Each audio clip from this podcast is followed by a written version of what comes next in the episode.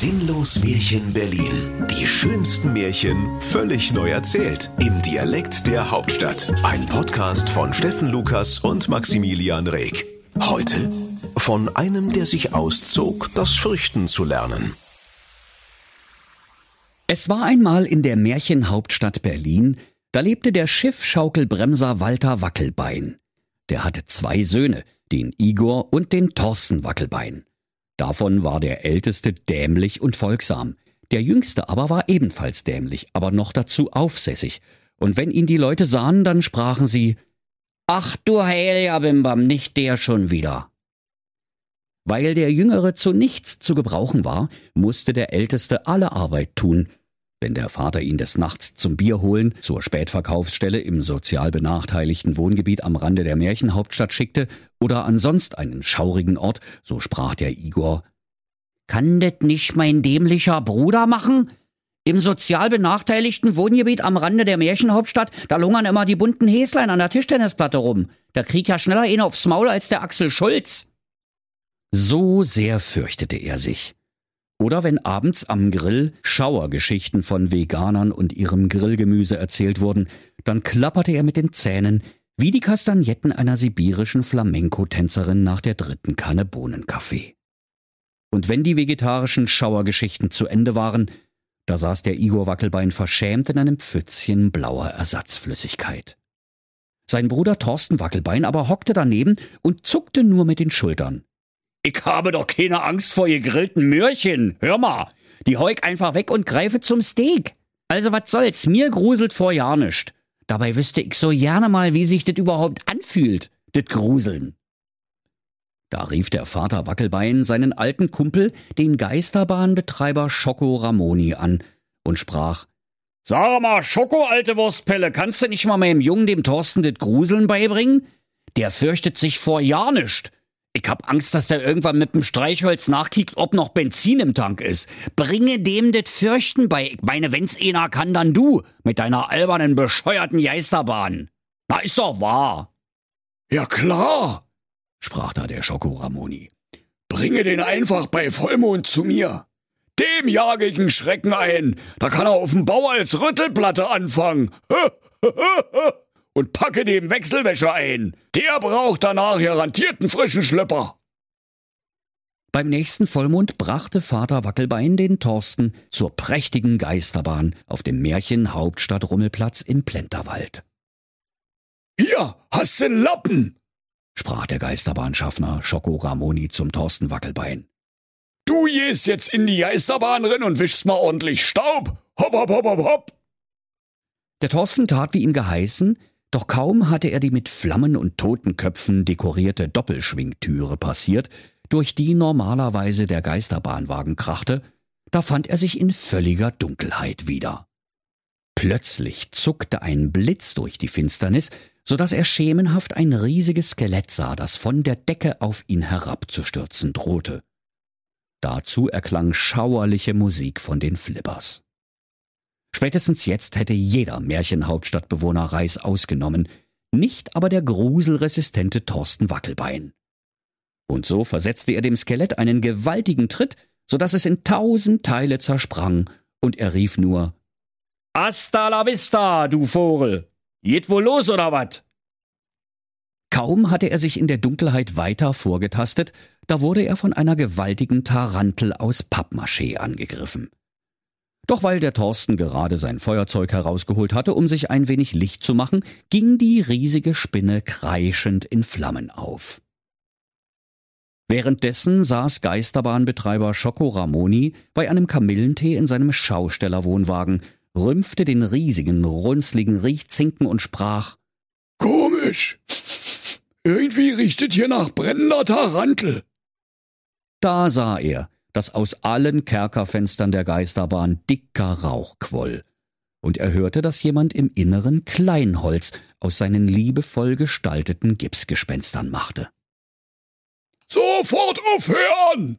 schrie er und kämpfte sich durch den Rauch bis zu der Stelle, wo er den Thorsten vermutete, wo aber jetzt nur noch ein spinnenförmiges verkohltes Drahtgestell hing. Weil aber Schoko Ramonis Gesicht vom Ruße so schwarz geworden war, Da dachte der Thorsten Wackelbein nicht weniger, als dass er nur ein albernes Gespenst vergessen hatte und verabreichte ihm umgehend eine All-You-Can-Eat-Portion Geisterkeile. Als der Schoko Ramoni aus seiner tiefen Ohnmacht erwachte, war die Geisterbahn bis auf die Grundfesten abgebrannt. Er holte sein Handy heraus, um die Märchenhauptstadt Feuerwehr zu fragen, ob man da noch was machen könne. Nö, sagten aber die guten Feuerwehrleute und zuckten mit ihren uniformierten Schultern. Außerdem haben wir sowieso keine Zeit. Wir holen nämlich gerade die dreibeinige, einäugige, bucklige Katze von der Knusperhexe aus dem Baum. Möchte ja nicht wissen, wie die überhaupt da hochgekommen ist.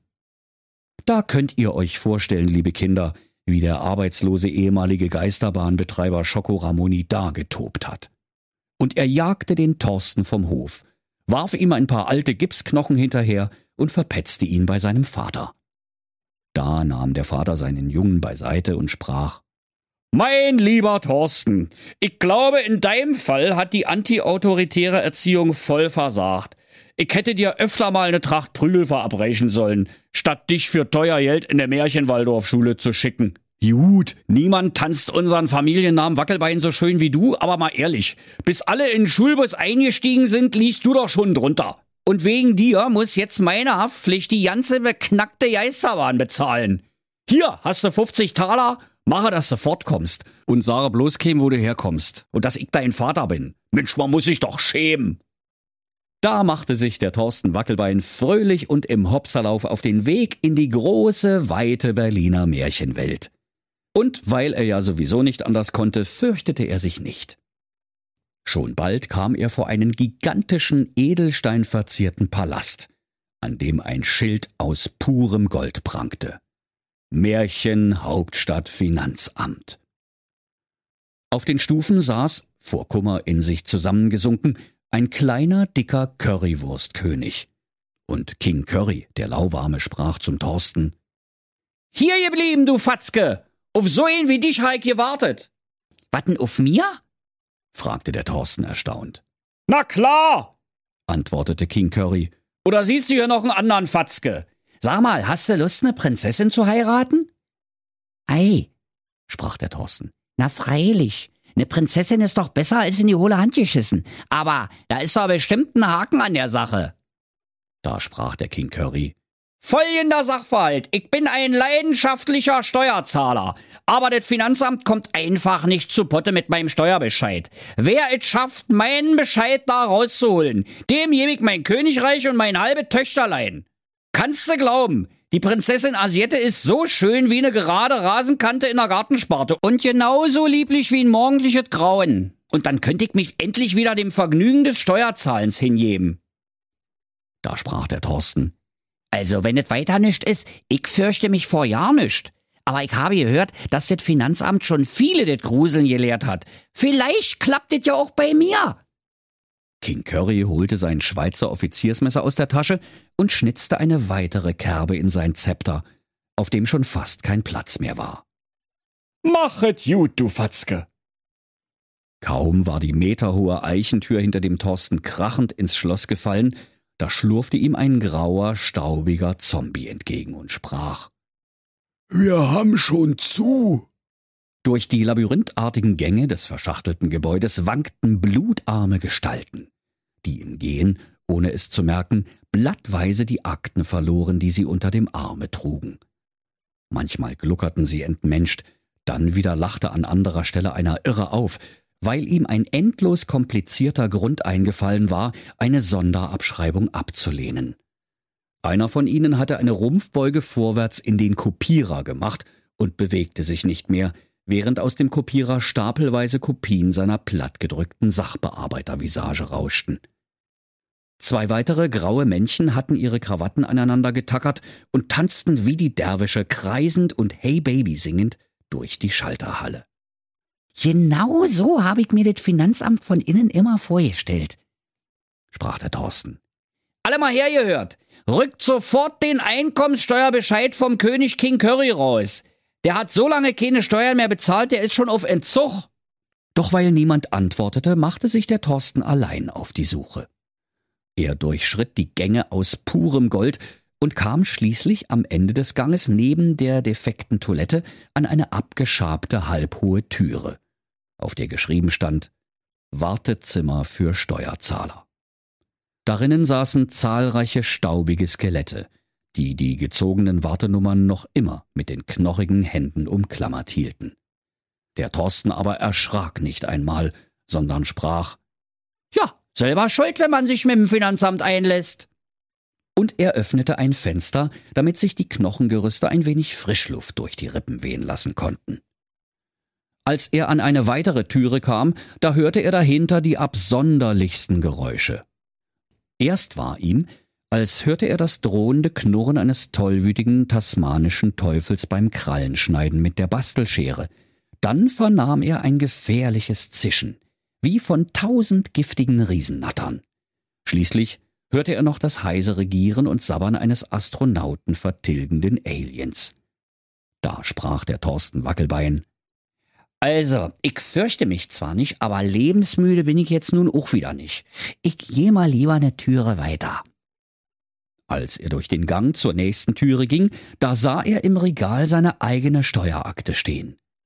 Er nahm sie an sich und dachte, wer weiß, wozu die noch mal gut ist. Kaum hatte er die Türe zum nächsten Raum aufgetan, da baute sich eine gewaltige Bestie vor ihm auf. Und die Bestie sprach, Ich bin der böse Reißwolf. Was störst du mich hier in meinem Aktenvernichtungszimmer? Und der mächtige Aktenfresser riss sein gieriges Reißwolfsmaul auf und kam mit seinen zwei blitzblanken, rasend rotierenden Schredderwalzen bedrohlich nahe ans Gesicht des Thorsten heran. Du hast da ein bisschen Rost am Backenzahn, sprach der Thorsten keck. Aber ich hab hier was für frischen Atem. Hier, nimm dit! Und er stopfte ihm den Aktenordner mit seinen Steuerschulden in den Rachen. Die mächtigen Chrombeißer des bösen Reißwolfs fraßen sich durch die Unterlagen, bis sein malmender Biss mit lautem Krachen am metallenen Innenleben des Ordners zum Stillstand kam und sich unlösbar verkeilte. Der böse Reißwolf sprang vor Verzweiflung auf und nieder, bis er aus Versehen seinen Stecker aus der Steckdose zog. Dann sank er funktionslos dahin. Da erblickte der Thorsten den Steuerbescheid von King Curry, der ganz oben auf einem Stapel noch zu schreddernder Akten lag. Den griff er sich und rannte zu seinem König, so schnell ihn seine Tennissocken trugen. Er trat vor ihre Majestät und sprach Also, Meister, mich fürchten heik nicht gelernt, aber hier ist hier Steuerbescheid, was sagen Sie jetzt? Da jubilierte der König. Hurra, endlich wieder Steuern bezahlen! Danke, du guter Junge! Doch dann erblickte er die Gesamtsumme und sprach, so ne Scheiße mit der Scheiße. Watten, ich krieg ne Erstattung? 200 Puls hab ich bald, sag ich dir. Anzeige ans Verwaltungsgericht raus. Wegen entgangener Freuden. Doch dann besann sich King Curry auf sein Versprechen und vermählte seine Tochter Asiette Curry mit dem Thorsten Wackelbein. Und als der Thorsten in der Hochzeitsnacht furchtlos zu seinem angetrauten Weibe ins Bett steigen wollte, da sprach die Asiette. Sag mal, du bist wohl vom Keuschheitsverein oder wat? Mit Socken und langer Unterhose kommst du mir aber nicht ins Bette. Ausziehen. Und zwar sofort. Und so zog der Bräutigam alles aus, was er am hageren Leibe trug, und legte sich zur Asiette ins Bette. Na endlich, sprach die Asiette. Und nur eine Nanosekunde später schob sie ihre eisgekühlten Quadratlatschen unter die Bettdecke ihres Gemahls, um sich an ihm zu wärmen. Als der Thorsten die Eisbeine seiner Frau am Leibe spürte, da stand er plötzlich kerzengerade im Bett und rief, Uah! Was war denn dit? Mich gruselt. Sag mal wirklich? Tatsächlich mich gruselt? Endlich weiß ich, wie gruseln geht. Und so hatte sich der Thorsten Wackelbein ausgezogen, um das Fürchten zu lernen. Und die Füße seiner Frau hatten immer exakt sieben Grad Celsius. Denn bei dieser Temperatur hält Limburger am längsten. Und wenn sie nicht gestorben sind, dann lachen sie noch heute. Das war ein Sinnlos Märchen. Der Podcast, in dem Steffen Lukas die schönsten Märchen völlig neu erzählt. Im Dialekt der Hauptstadt. Alle Folgen hören Sie in unserer App und überall, wo es Podcasts gibt. Sinnlos Märchen Berlin. Erzähler Steffen Lukas. Autoren Maximilian Reg und Steffen Lukas. Eine Produktion von Regiocast, deutsches Radiounternehmen.